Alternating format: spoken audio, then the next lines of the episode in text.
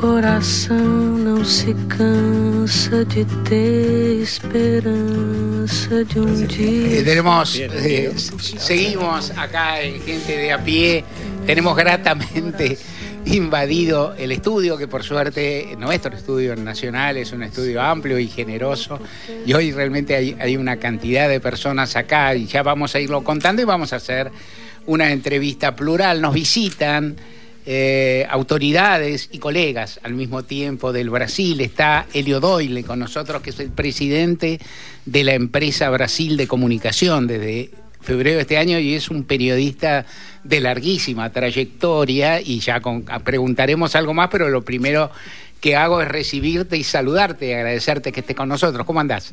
¿Cómo estás? Muy bien, muchas gracias y es un placer estar aquí con ustedes. Y para, noso- para nosotros también y, y cier- y ciertamente un desafío. También nos acompaña, acá estoy buscando los nombres, ustedes sabrán disculpar, pero es así, Wellington Almeida, que es el asesor en asuntos internacionales de la presidencia de BC Wellington, ¿cómo estás? Muy bien, ¿Hace calor para un brasileño acá o se aguanta? está muy bien el tiempo del brasileño acá. Estoy Está muy bien, contento acá. Acá, Porque está más que templado el estudio. Rosario Lujano, ¿cómo estás? Presidenta de RTDA, ¿cómo estás? Bien, Mario, muchas gracias eh, por recibirnos. Muy contentos, Bueno, estamos muy están- felices. están- han estado paseando mucho, recorriendo mucho y firmando algún acuerdo de los que ya vamos a hablar.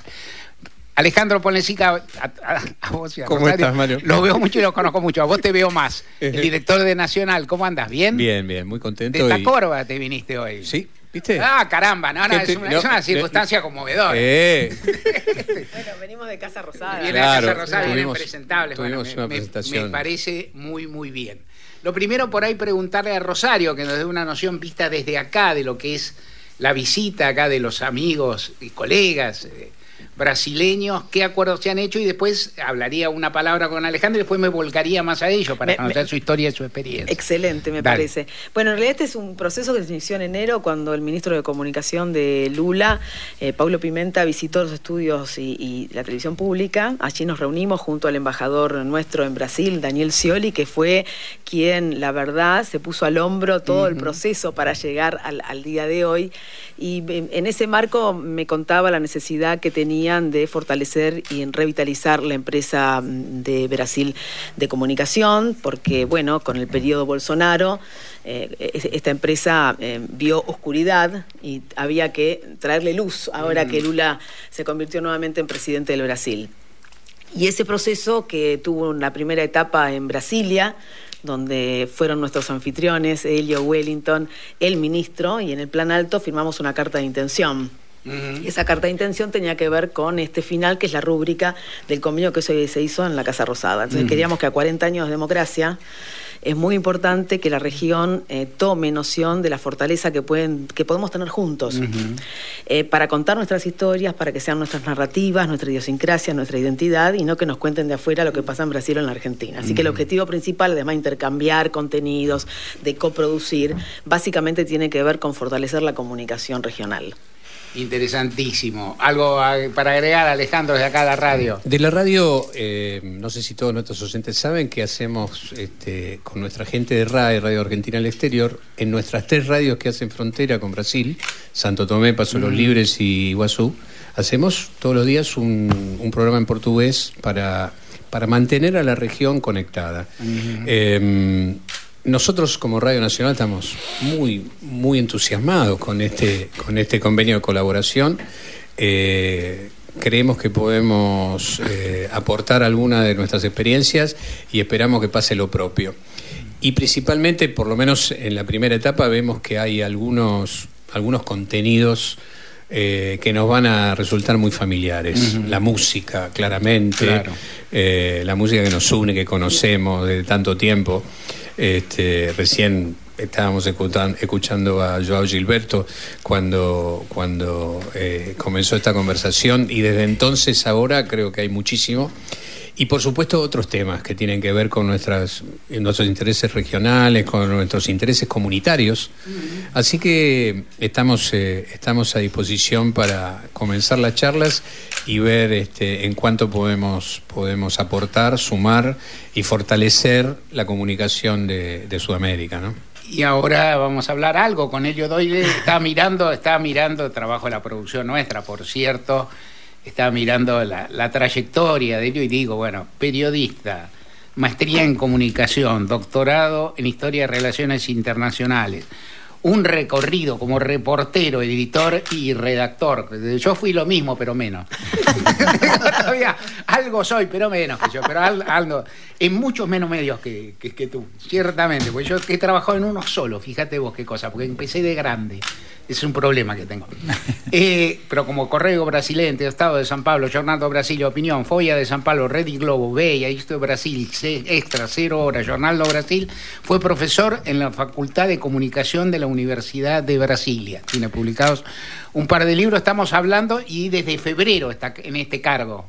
Sí, sí, desde febrero. Y me cuentan, y ya te pido que lo comentes vos, que tu tarea es un poco revitalizar en parte o reanimar los medios públicos que tienen una trayectoria en Brasil, que tienen una presencia, pero que han sufrido un castigo o una digamos, una política adversa durante los gobiernos anteriores y que con la presidencia Lula se revitalizan, ¿es así?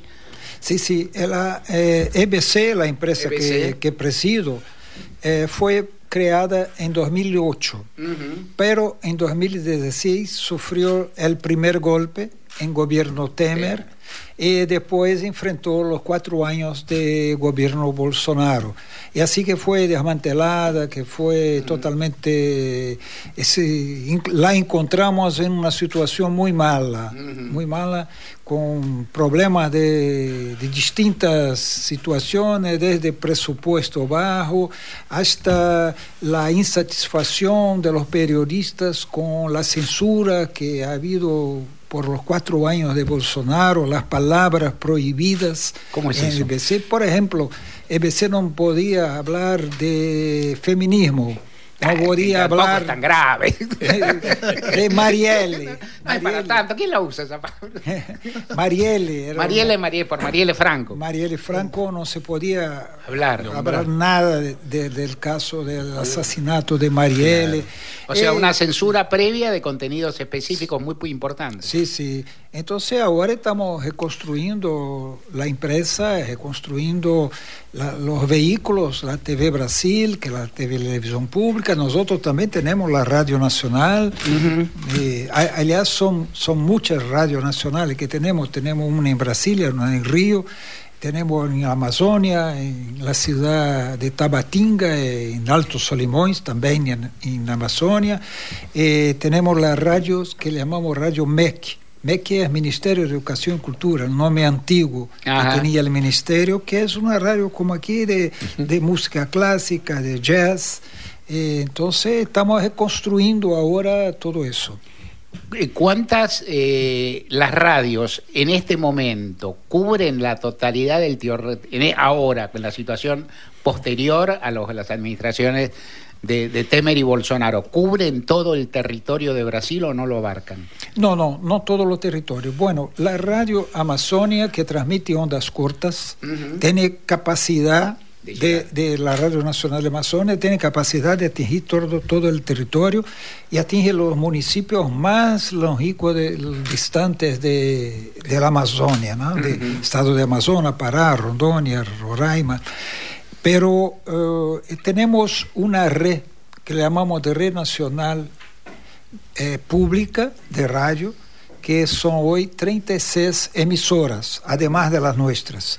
Así que abarcamos una buena parte de, del territorio nacional, pero no todo el territorio nacional. Sería bueno, Alejandro, que recordaras cuántas radios Radio, somos. Radio Nacional tiene 49 emisoras a lo largo de todo el territorio, con sus respectivas FM, tiene una radio onda corta en la Antártida, en la base Esperanza, y tiene tres emisoras de frecuencia modulada temáticas, que son la Radio Nacional de Rock, la Nacional de Folclore y la Nacional de Música Clásica.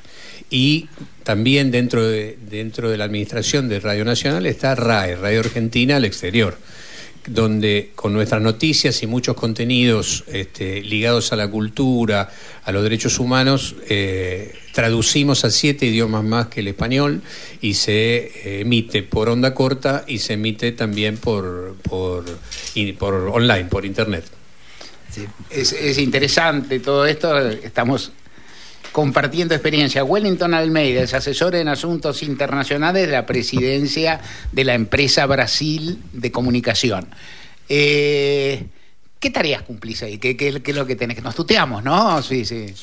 O nos tratamos de ustedes. A veces los argentinos somos muy tuteadores. No, nos tuteamos. Nos tuteamos. ya se acostumbraron. Desde el viernes que llegaron, somos ya saben muy tuteadores. Viste, hay costumbres, cada uno tiene. Los argentinos somos muy tuteadores y muy besuqueiros. Sí. Viste, besamos rápido, viste. Y a veces, gente de otras culturas, inclusive muy afectuosa, viste. Te dice, un hombre de este tipo acabo de conocer, me da un beso. ¿Quién sos? Por eso me voy, me mando y pregunto. ¿Está bien el tuteo? Sí, tranquilo. No. Eso no, dejémoslo. Yo, yo estoy en la, la, empresa básicamente para apoyar él en su, su gestión de de la EBC. Yo soy profesor de la universidad, estoy Ajá. emprestado de la universidad para la EBC. Ele foi meu colega também lá na universidade. Uhum. Espero contribuir um pouco essa área internacional, que é um tema que estou um pouco mais acostumado com os meus trabalhos, e envolvido também na temática de democracia, direitos humanos, enfim.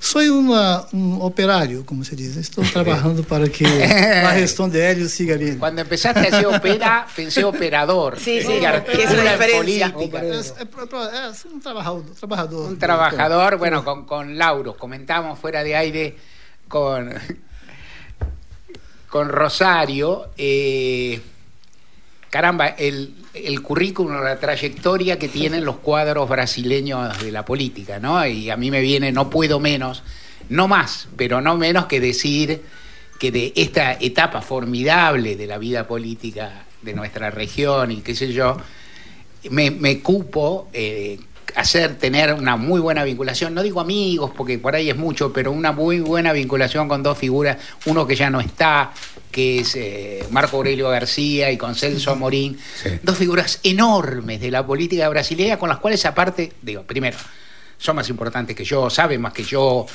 tienen una trayectoria distinta y con la que uno dialoga como si fueran un compañero de todas formas, a pesar de esta diferencia, porque tal vez por ser tan sabios son a la vez humildes, no, no sé si ocurre. Entonces, me gustaría que en el caso de Celso, si lo cruzan en algún pasillo, que seguramente, le manden un saludo. Te quería, te quería preguntar, Irio Doyle, acerca de cómo resuelven, si es que resuelven, porque no es sencillo, o cómo afrontan o tratan de afrontar el dilema de la radio pública y la radio gubernamental. O sea, la radio que tiene, digamos, una relación que sabemos que es difícil, que todos tratamos, que a veces se consigue, a veces no discutimos y está bien, pero ¿cómo lo afrontan ustedes? La radio pública, ¿no? Es decir, que se supone que tenga una misión que trasciende a los contingentes gobiernos nacionales y la radio gubernamental, que también los trasciende, pero tiene una función específica respecto a la actividad de quien comanda el Estado. Sí, nosotros tenemos en EBC esa doble condición. Nosotros hacemos la comunicación pública y hacemos la comunicación gubernamental. Claro. Son dos ramas que estamos ahora separando, porque eran distintas, pero Bolsonaro las unió. Uh -huh. Entonces, los canales públicos pasaron a ser canales gubernamentales en la práctica, en la práctica diaria, transmitiendo la propaganda del gobierno, la noticia del gobierno, y principalmente eso. Ahora estamos separando, y tenemos ahora la televisión pública, la TV Brasil, y un canal para gobierno pero un canal de televisión con también las redes sociales. Y tenemos una agencia pública y una agencia de gobierno. Eh, para la radio, la radio la consideramos públicas. Uh -huh. La Radio Nacional, la Radio MEC están al lado de la comunicación pública. Así que no tenemos una radio gubernamental. No, lo que tenemos es un programa diario que existe hace 88 años fue creado en gobierno de Vargas, de Getúlio Vargas, de Getúlio Vargas que es A Voz do Brasil. Uh -huh. A Voz do Brasil es transmitida todos los días a la noche, es una cadena obligatoria de, de radios, todas las radios del país son obligadas a transmitir con noticias del Poder Ejecutivo, del Poder Legislativo y del Judicial. Uh -huh. Así que eso es nuestra transmisión gubernamental a cargo de EBC. Una pregunta que le hago a dos a dos periodistas de carrera que tienen cargos estatales sucesivamente. Primero a Helio. Has trabajado tanto, después nos vas a contar un poquito, me han contado que reporteaste a Perón cuando eras un, chico, un garoto, un pibe, yo no sé cuántos años tenías. después me contarás, en tu caso era joven. Eh, y has sido periodista tantos años, has estado en redacción, qué sé yo. ¿Vas extrañando en la función pública esos momentos de la labor del periodista? ¿Te ah, sirve y nada más te suma? ¿Es dual? ¿Te genera contradicciones? Sí, yo, a mí me gusta mucho ser periodista y lamento no estar hoy en una redacción. Es verdad, yo prefería estar en una redacción, trabajando, pero la situación del periodismo en Brasil se quedó muy difícil en los últimos años.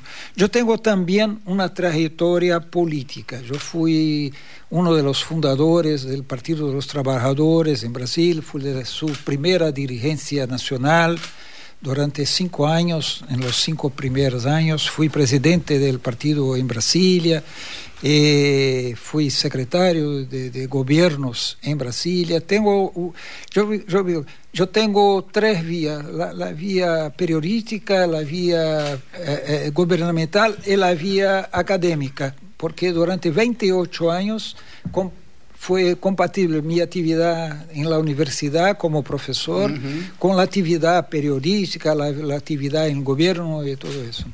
Pero a mí me gusta ser periodista.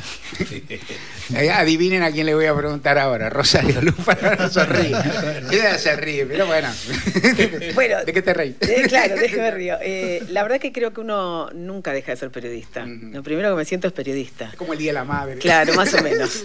Eh, esta es mi segunda oportunidad en la función pública tuve mi primera gestión al mando de Canal 7, ahí le pusimos televisión pública por primera vez y creo que ese ha sido un gran logro de gestión porque aquello que perdura cuando te vas quiere decir que se hizo bien.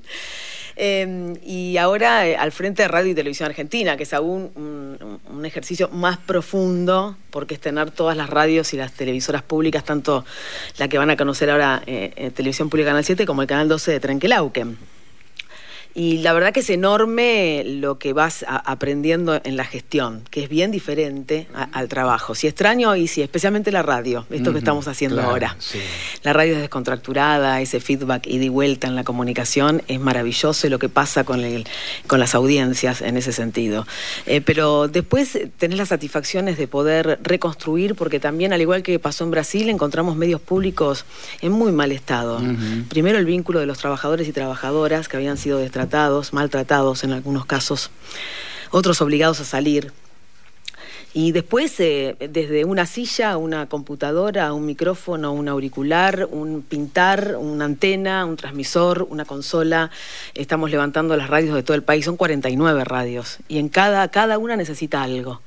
Y mm, obviamente esto, esto, la gestión empezó en septiembre del 21, digo yo, porque la pandemia nos obligó a hacer otra cosa, como a todos en cualquier parte del mundo. ¿no? Nuestros compañeros y compañeras estaban en sus casas, se salía por Zoom, y vos lo sabés, Mario.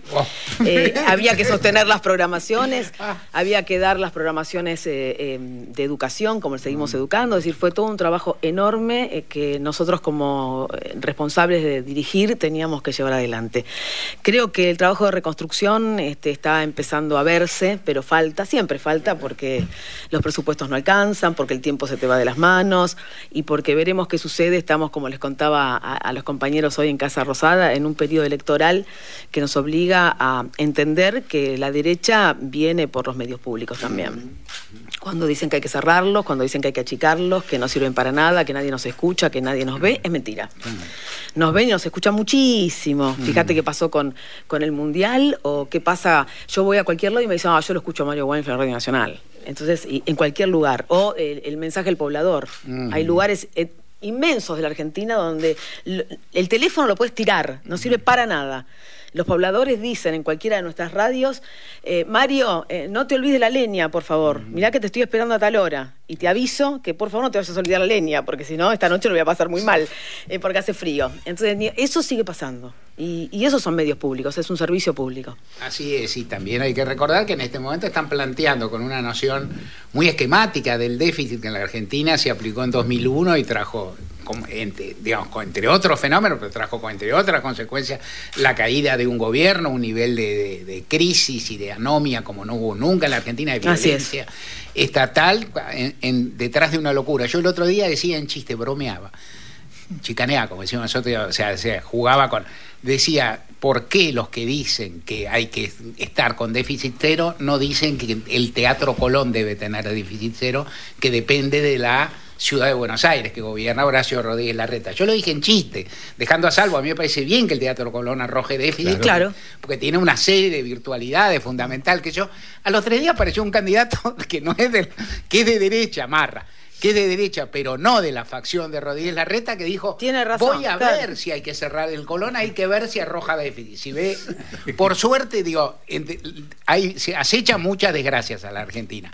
Ese tipo no va a llegar, pero pero el modo de pensamiento... Eh, eh, pero habla de una enorme ignorancia. No, son ignorantes, no tienen... Nuestro sostén financiero, que tiene tres, pero vamos a hablar del más importante, es el Tesoro Nacional, eh, viene de la ley de presupuesto nacional aprobada por el Congreso de la Nación por todos los partidos políticos que están representados allí. Entonces, ¿de, qué estamos hablando? No, pero aparte no tiene noción, no tiene noción de lo que es el Teatro Colón, no sabe lo que es, o sea, no conoce la cantidad de gente que trabaja, lo que...